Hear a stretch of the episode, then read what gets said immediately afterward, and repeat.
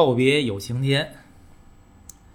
达林顿府忠实的管家史蒂文斯，见证了以达林顿公爵为代表的英国传统绅士文化在新政治秩序下的完败。他以超超然置身事外的态度，看待穿梭于达文顿府的政治人物以及他们的言行。他的准则就是恪守一个管家的本分。他的职业生涯非常成功，代价是失去了他本可拥有的真挚情感。影片以史蒂文斯的角度展现了两次世界大战之间英国上层社会的政治生态，又在二战以后用反思的态度回顾了传统的没落。这个电影是有原著的，嗯，石黑一雄的原作，片名呢也有几种翻译。有叫“长日将尽”、“去日留痕”、“长日留痕”等等几种，我觉得都比“告别有晴天”这个翻译要好一些，因为它那个英文名叫什么？叫 “remain the remains of the day”，也更像是就是某一天剩下的嘛。我觉得什么“长日留痕”这种感觉是更文艺一点啊。嗯，小说是没看过啊，反正一听这个名字呢，反正我想的是。苏轼那句诗啊：“人生到处知何似，应似飞鸿踏雪泥。泥上偶然留指爪，鸿飞哪复系东西。”就是这东西，长日留痕，啥呀？我就啥也留不下呀，没了，烟消云散。哎老杨，你说说吧。这个电影我是挺喜欢，我喜欢这个，尤其这个结尾我挺喜欢。呃，以前刚出盘的时候我看过，然后。后来看的片儿太多了，这个这次拿回来啊，有唤起记忆的样子，也有新的理解，但是我我可能又会有一些不同的和就是别人聊这个电影不同的点吧。我我还这个电影我聊之前我还看了很多豆瓣评论，绝大多数的豆瓣评论我都不同意。首先呢，我说一个说一个事儿，就是第一，嗯。这个原著我没看过，但是这个电影里头选安东尼·霍普金斯演这个管家就是特别好，好极了。为什么？而不是在他很本色的演这个管家，而是以前我我好像说过吧，是哪个人聊过说这个评价这些英国籍的英国演员，就是说说这个。为什么你们都喜欢安东尼·霍普金斯？而且安东尼·霍普金斯老觉得你演什么都特别高级，什么这那个的。包括你看，我以前聊过这人性的污点什么的，觉得其实呢，真的英国人看安东尼·霍普金斯，觉得他的长相很平民，平民啊，都不是平民，就是他长相不高级。英国人就是那种上岁数的那种人，他认为什么人长得高级呢？就是劳伦斯·奥利弗，还有这个本尼迪克特。就是这个，现在这个这叫嘛？演这个是奇异博士是吧？是这人吧？还有这个 Michael Caine，就是那个谁，那个蝙蝠侠的管家，这个长得叫高级，就是长得就是高级，就像这个片里边那个达林顿公爵这样的，这样这样的行吗？长得高级，就是起码就是行。嗯。而实际上像这个谁呢？这个休格兰特呢？休格兰特也不算高级，休格兰特只是年轻时候英俊。你看现在已经这人就完全完蛋了啊！就是演那些美剧什么的。呃，而且就是休格兰特他的那种东西，他故他，人家当时就是我不记得那个人叫什么名字了。他评价这些人的时候，他说休格兰特这样的人注定是要演这些真的富家少爷的玩伴儿。你知道这是什么吗？就是那个人天才雷普利。你你想想休格兰特啊，人家评价就是休格兰特就是这种人，而这安东尼霍普金斯的长相，人说就是。典型利物浦工人的儿子，那利物浦工人那是什么意思？利物浦曼彻斯特那不都原来英国的那工业大城吗？那专门出蓝领的，蓝领的儿子。所以这些蓝领的儿子佼佼者，然后当一个大阔人的管家或者大政政治家的管家，我觉得是，哎，挺符合人设的。这是第一个问题。第二个问题呢，是说这艾玛汤普森的演技也很好啊，就是这个这这个电影这俩人的演技都很好。艾玛汤普森长得也很浓，不好看，不是浓，就是很农民。我知道你的意思，就是其实也也不怎么好看，演的对。不好看的人有很多种，他是不好看里那土的，知道吗？不好看有很多种。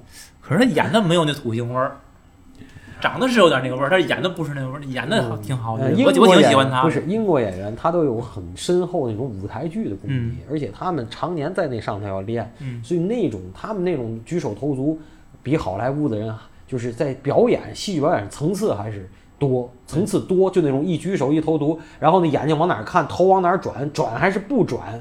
那个真是，那就不是说简单的一个说他妈的，哎呀，姜文真牛逼，拿能拿肩膀演戏，哎呦这评价都很低级啊。其实你可以说人家演戏不那么生活，嗯，有的时候那些舞台感是他们故意的。对，就是我就是不不不那么生活，有有很重的舞台感，而这种舞台感你能看到背后的功力，它不是说愣在那儿扭出来的，就是那种感觉。其实这件事儿是说了一个，我说这电影说的是一个办公室恋情，这这完了这个，但是其实这整个电影里是没有办公室的，只是说职场恋情吧，嗯，对吧？可是这个职场恋情在他们俩在一起的时候，只是有情愫，但并没有发生任何情感的交流。你觉得有什么交流？其实没有，只有点很浅尝辄止的语言语的试探而已。哎，那就个哎他，要辞职的时候，你知道这个吧？你从另一种角度说，其实那全是交流，就是他用一种就类似于用说我不爱你来表达我爱你那个意思，就是他说每一句特别正经的话，其实反而是意味着我有很多话想跟你说，但是我不能说，或者就是没法说。他说的是“告别有情天”这个名字啊，就是你会以为是两个人的情感故事嗯，对，啊，但是电影里前这两个多小时的电影啊，就前面儿一大部分。就是俩人几乎没有让任何的一个情感交流，就是俩人在那儿看书的时候，我你看什么书那那段儿，那是一个深很深入的交流。之后就很平平的，就是职场的哎你来我往。对。然后直到影片最后，他才会说，哎，他去寻找弥补这份儿当时的一个一个一个遗憾吧。所以，我我怀疑那小说里他这个事儿啊，也不是很主线的一个东西。然后那小说里，我觉得大部分他也是描写他那个公爵，还有公爵的那个客人，公爵和他的朋友们迎来送往的这些故事。他作为一个管家，如何看待这些事儿，如何记录这些事儿的。其实它是一段历史，嗯，没看过从一书不知道。从一战结束到二战开始的这段时间，这一些个，呃，他那种精英吧，这公爵那层的精英是如何这这个生活的这一这一段儿。就是我推荐这个电影啊，是，呃，前一段出了一个艾玛汤姆森的一个新片儿，呃，叫《你好，达里奥》叫什么的，那个电影挺有意思。然后他是演一个，他是一个五十多岁、六十多岁的一那么一个丧夫的一个妇女，然后生活过程就是就是夫妻生活不是很好，一直是性生活不是得到满足。然后她夫她丈夫去世一段时间之后呢，她决定去体验这个弥补她的性生活，然后找了一个性工作者，然后几次见面，然后主要写这个故事。然后，尤其是到最后，他在这个性工作者的引导下，然后开发自己的身体，然后得到了一种满足吧。就是最后是一个这种故事。然后我就想，这个艾玛汤姆森其实挺有名的啊，到现在，对嗯包括跟李安也合作过。然后我就想起这个电影来了，呃，你看这个电影跟他现在这个新电影完全不一样啊，就是它是一种克制的东西，两个人几乎没有任何的情感的东西，其实就像一种很，他那种新电影里他那种原始夫妻的那种生活，对不对？那会不会其实是就是《告别有晴天》的续集？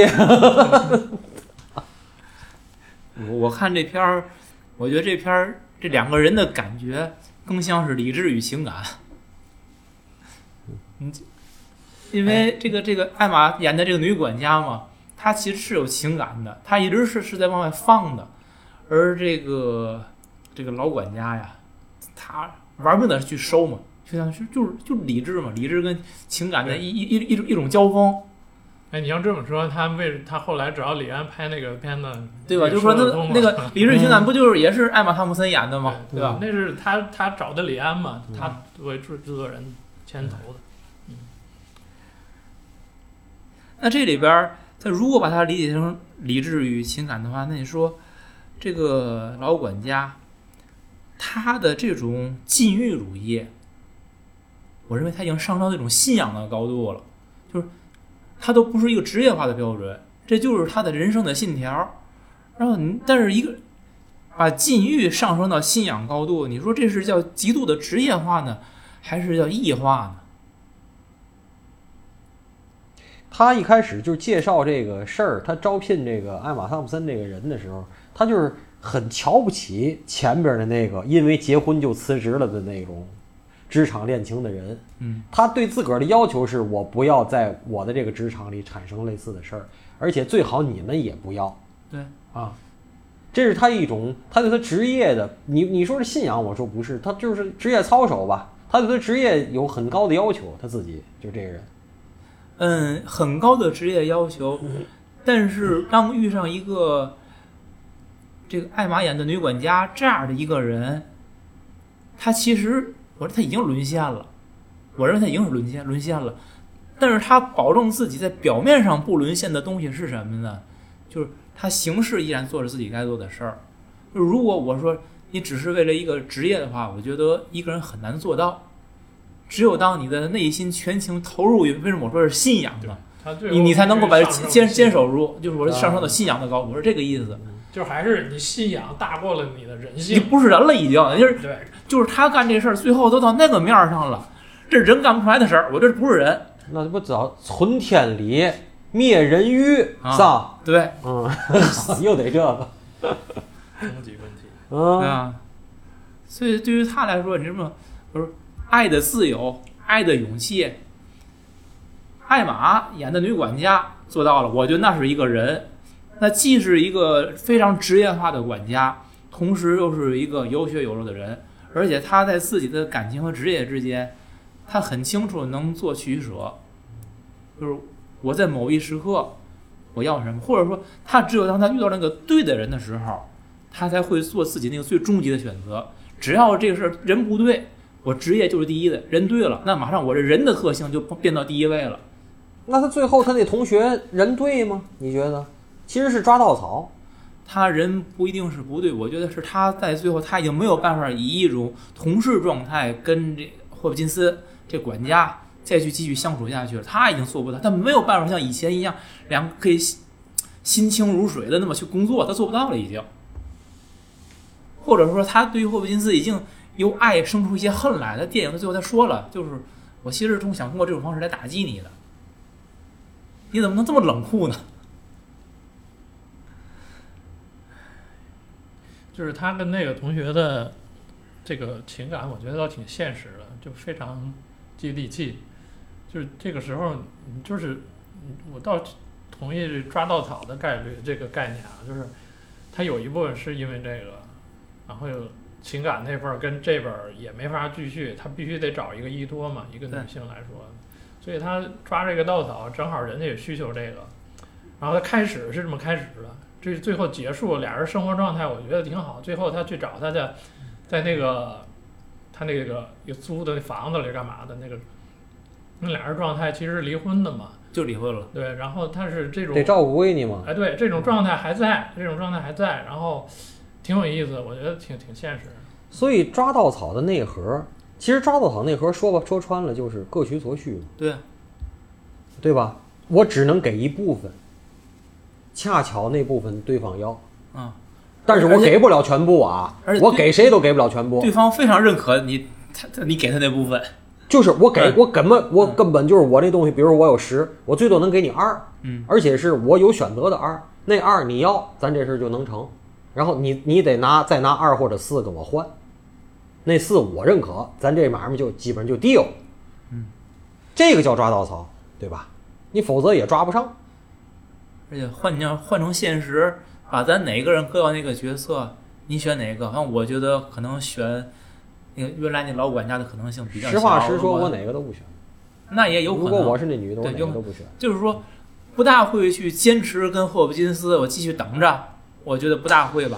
女的到一定程度上，女的比男的不冷静，确实是，就是她那东西他妈一上来啊，那不是精虫上脑，我就是妈精血上脑，那东西她不冷静的。是她不冷静，她但是他们俩不可能在里边和平相处，那要要不就是打成热窑，那是要不就是因爱生恨，最后怎么怎么着，那是？这个电影吧，我现在我可以说了，这个电影为什么会让咱们感动，就是那份克制，而且尤其最后那个让我感动，就是那男的说：“我可能以后不会再见你了。”就这意思，就是我就就这意思了。然后我自个儿找地儿，你妈这新的人我再伺候完了，我他妈找地儿死去就完了。其实这潜台词就是这么简单，我说俗气了。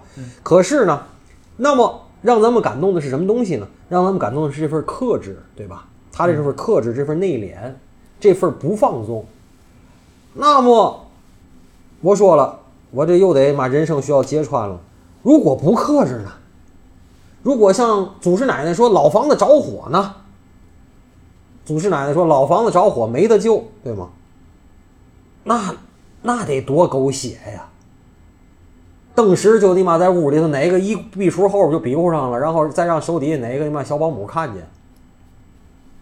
不是俗了吗？所以说呀，那这电影还感动吗？那还感动吗？那更符合人性吧？老房子着火还有的救吗？对吧？要奋不顾身的耐情可咋办？那这电影还咱还聊吗？不就不聊了吗？你说那个就属于这个，属于我们生活当中喜闻乐见、喜闻乐见、随处可见。那你说那玩意儿随处可见，对，这就是随处可见，对吧就是可见，这嗯，不新鲜了，我们就不用看，我们生活中也新鲜，也新鲜，你就看就得了也新鲜。哎，这不是人家给满哪儿不都转那些撕撕撕衣服、撕头发、弄地上包揣那个、那个、那个、那个视频吗？是不是？那么我继续往前说，那你跟我说了啊，有的人说，真正的爱情啊，是这个内敛和克制。可说了啊，因为这电影生发出来的啊，啊，我害我估计你要开始开骂是吧？我就告诉你，真正的爱情是放屁。为嘛是放屁？你仔细想想，咱们每个人的爱情，你仔细想想，为嘛我说像放屁呢？放过就完，想起来全是笑话。每当你想起来，就挨一挨一个耳光，你知道吗？离歌是伟大的，知道吗？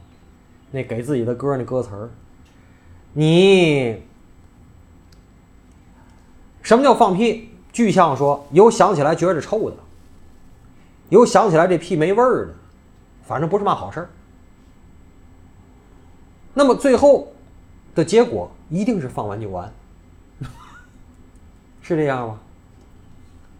那我问你了，结合这电影，你到底是最后想跟这个老头共度余生的心气儿高，心气儿啊？我说是心气儿，不是爱情啊，还是回去怕你闺女生了小孩没人管，没人孙伙计没人管的这个心气儿高？你怎么选的？身体最诚实，我就说爱情是狗屁。那否则你你要说爱情至上，你应该热泪盈眶，直接挎着就走了呀。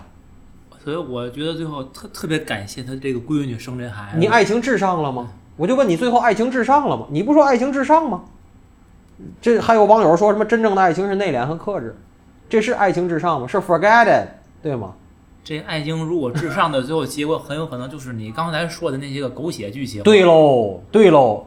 那反过来我问你，什么是爱情啊？还有说爱情在这件事儿里能起多大的用呢？你提爱情，所以我就说不要讴歌这个讴歌那个，客观点儿，理智点儿，对吧？讴歌这个讴歌那个背后啊，不是血热，就是有憋着憋的坏呢，你知道吗？要么就是血热，血热反正也不好，憋着坏的就更不好，是这道理吧？对，也就是我在有一期节目里边我讲过，我看仁义的那个话剧《混世》里边儿，他说讲那笑话嘛，我真觉得大家有机会去看看，就是把所有人逗哭了，把所有人逗笑了的那个笑话，很短，就几个字，我相信爱情，就呼应你说这句话。这电影最后，我就刚才我提了，我特别感谢凯瑟琳那闺女她生孩子这件事儿，她实际是拯救了这两个人，拯救了霍普金斯跟其实那女的已经想好了，她很清楚。对，就要是没有这孩子的事儿，这女的已经其实是想好了。可是可是一个这孩子这孙伙计一件事儿就能轻易的把他想好的事儿都改变了。你就说他们俩这个情感的连接是浓厚还是淡薄？不是也有可能是什么？就是他孙伙计这件事儿呢，使他转念一想，就给他一个新新的思考角度，就是你们两个人在一起以后能怎么样？他也许重新思考，就是原来没有选择，原来就是我跟你走，现在呢是我看孩子或跟你走，嗯，他要权衡一下，他一哎一琢磨，哎我跟你走之后，权衡就是利弊嘛，对呀、对吧？那我跟你走，这好处是不用说了，坏处呢，问就是那些热窑的问题就出来了，对不对？然后我看孩子，我避免所有我们俩那个不好的方向，而我们这种美好的感情永驻。其实我们看孩子真的不是最主要的可能，他只是就是那你加说是符加满满号化这段回忆，对，满足了我家庭的角色需要之后，然后把我们我跟那个老管家那段事儿啊封存了，把记忆拔高，真的那。封存不就是拔高吗对？而且这件事儿，我以后我永远我可以是我自己内心的就是一个自留地儿嘛。你看，他是有备选的，就备胎的，就是他不跟老管家去，他这边这个男的还时不时来找他呢，男的还想复合呢，是是想复合呀，所以那男的也没辙了，有对如果说没有这男的，他还得还得琢磨琢磨这事儿。嗯 嗯知道吧嗯嗯嗯。唉，聊到最后，挺挺好的一个电影，让你给聊俗了，哎，一个诺贝尔文学奖，咱聊成狗血了是吧？那也是我们这个节目的一个特点。嗯，咱咱不能那么快，咱咱那个还是要正经一点，咱咱说说这里边还是毕竟有一些政治背景的啊。嗯，这个达文顿公爵挺挺悲情的一个人物。说这件事儿，嗯，他是一个老派的英国绅士，作为一个英国传统贵族，他的那些那些个理念，他在做这件事儿。电影是通过那个美国的参议员刘易斯来说，你们这套东西已经过时了。在新在在旧时代来说，其实他们是专业的，但是对于新时代来说，你们这就叫业余。就是这种时代的变迁、历史的交替、老人物的旧思想，他是以一种善意来看待这个世界，他是希望善因接触善果，而电影是告诉我们现实善因接触了恶果。就是我我们怎么看待就是达文顿公爵他的这个角色，以及他在历史时代中他的选择和行为。老政客不适应于时代，或者说被时代反过来利用，这个不是常态吗？我觉得，我觉得这东西，我觉得讨论不出来什么，我觉得就是常态。老政客一定是最后是被利用或者被欺骗，然后被当垫砖垫脚石的，很正常。然后像丘吉尔那样的人，最后是凤毛麟角，但是丘吉尔的晚景也不好，转过来不就也被民众抛弃了？艾森豪威尔也一样。这些你想想，这些老政客，最后结果老政治家，结果有几个行的？嗯，老政治家其实这里边它隐含的前提是，他们遵循着旧秩序、旧道德、旧准则，是那套东西。可能，嗯，我觉得更接近于我们常说什么仁义礼智信啊。我不同意他们有道德，只要玩的政治就没有道德，只是说他那套玩法和新的时代相悖，或者说嗯不被那个不被那些就是新的玩法比他玩的更复杂，玩的更高级，他们就被玩了。以前是他玩别人，老了他们被别人玩，就这么简单。我不只要搞了政治，你别跟我提道德，我不相信，真的。而且他们，嗯你看他们在一块聊那些东西，也都是他妈的利益交换啊。是然后没事儿嘛问人家管家这个问题那问题，就是拿人家拿人下等人找乐儿，拿他们认为的下等人找乐儿，不就是这点事儿吗？所以我不认为，嗯我不认为他们有道德。这个东西常年玩别人，最后被别人玩，这是宿命。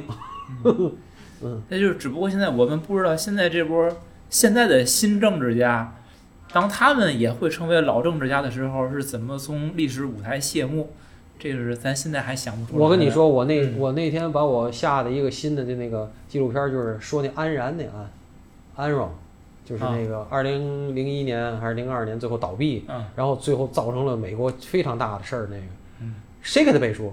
都布什家族给他背书，那最后都出来了，都老布什给他背书，完了小布什给他背书，给那 CEO 和总裁背书。那最后呢？谁不知道德克萨斯德克萨斯的布什家族是你妈第二富？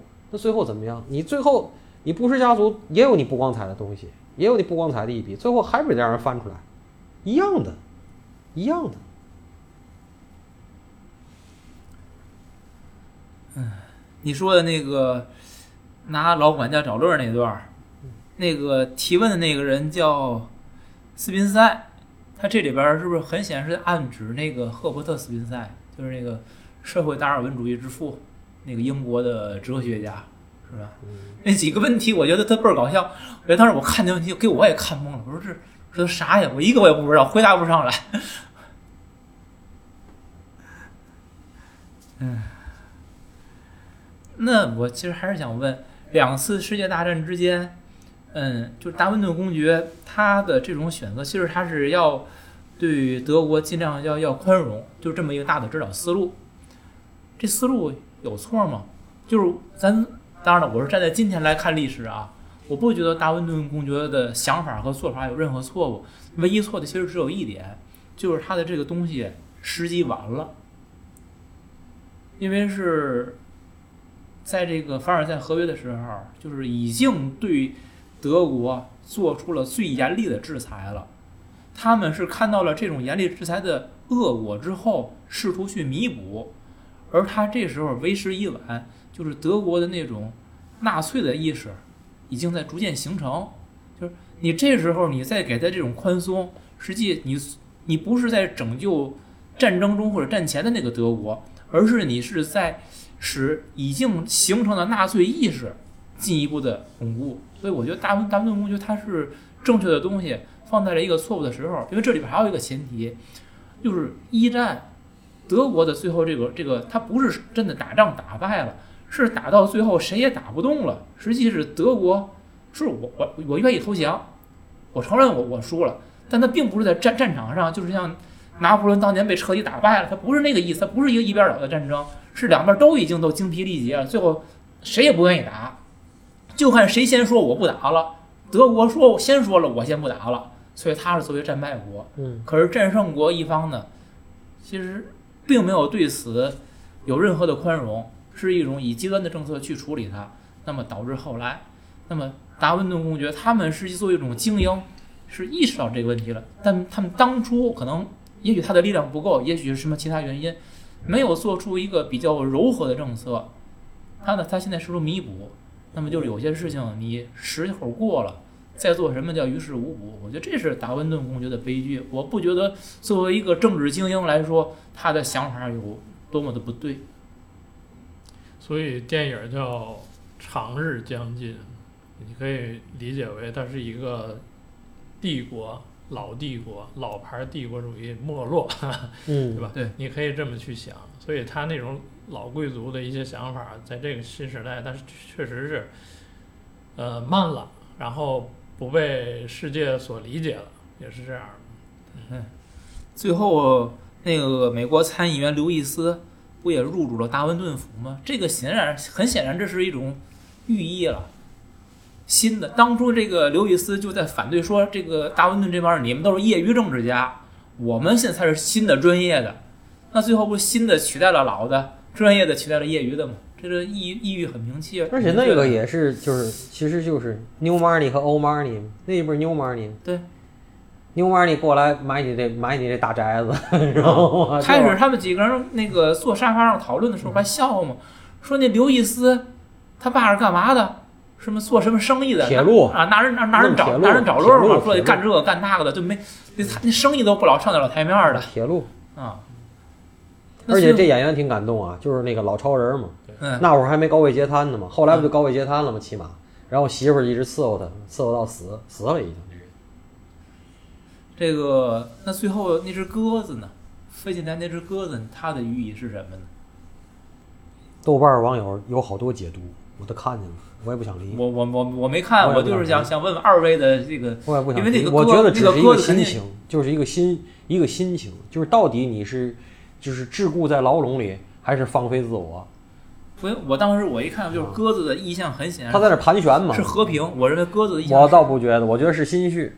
你看，你觉得是和平，我觉得是对我一看这鸽子是和平鸽嘛跟你说嘛，它有嗯好多解读呢。就是看和平，但是我想就这鸽子和平，它同时它可能它也有自由的这种意味，它是误打误撞，它进了这个房子，你看它进了这房子，它是出不去的，就是它最后怎么能够给这个和平自由释放它，是靠人。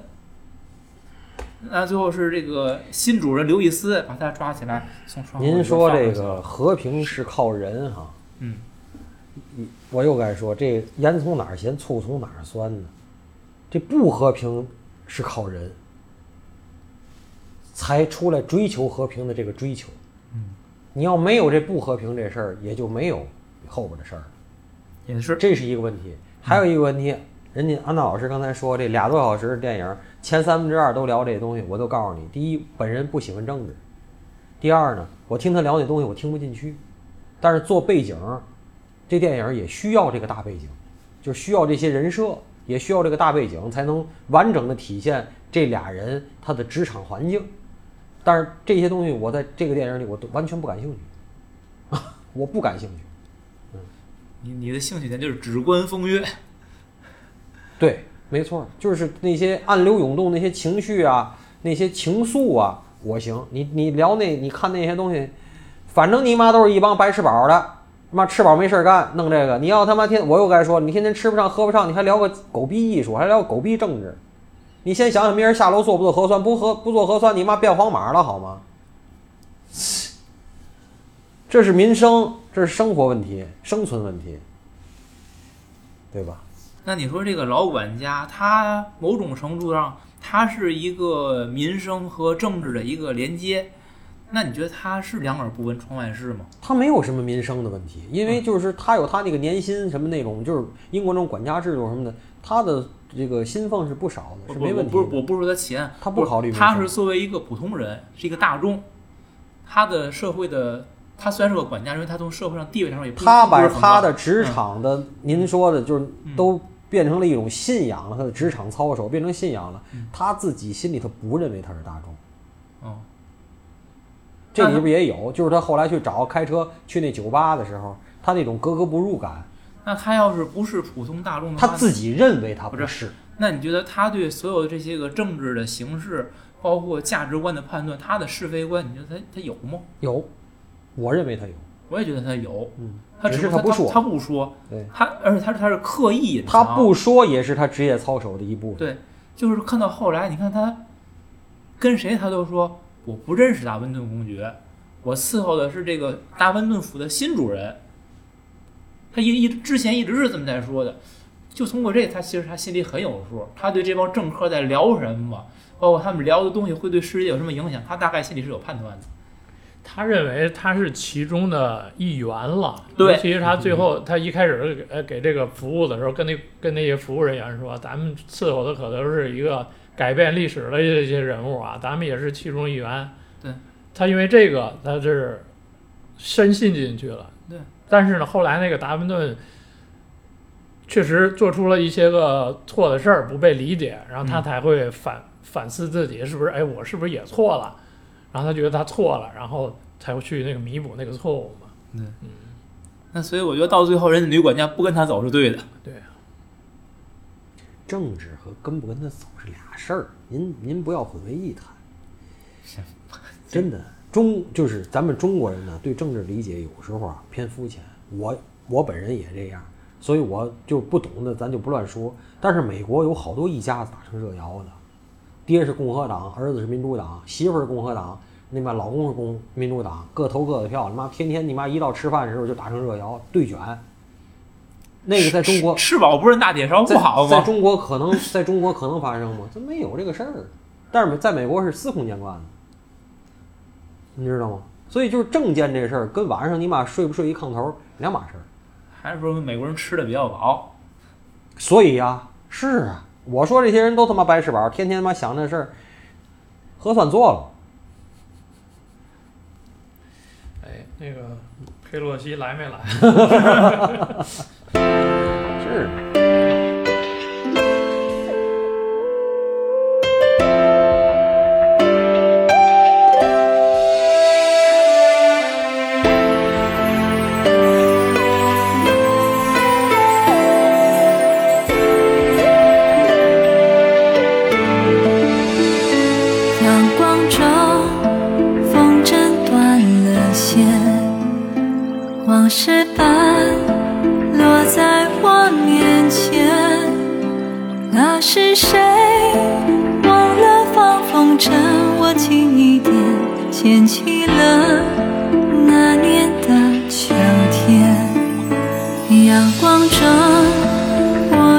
you.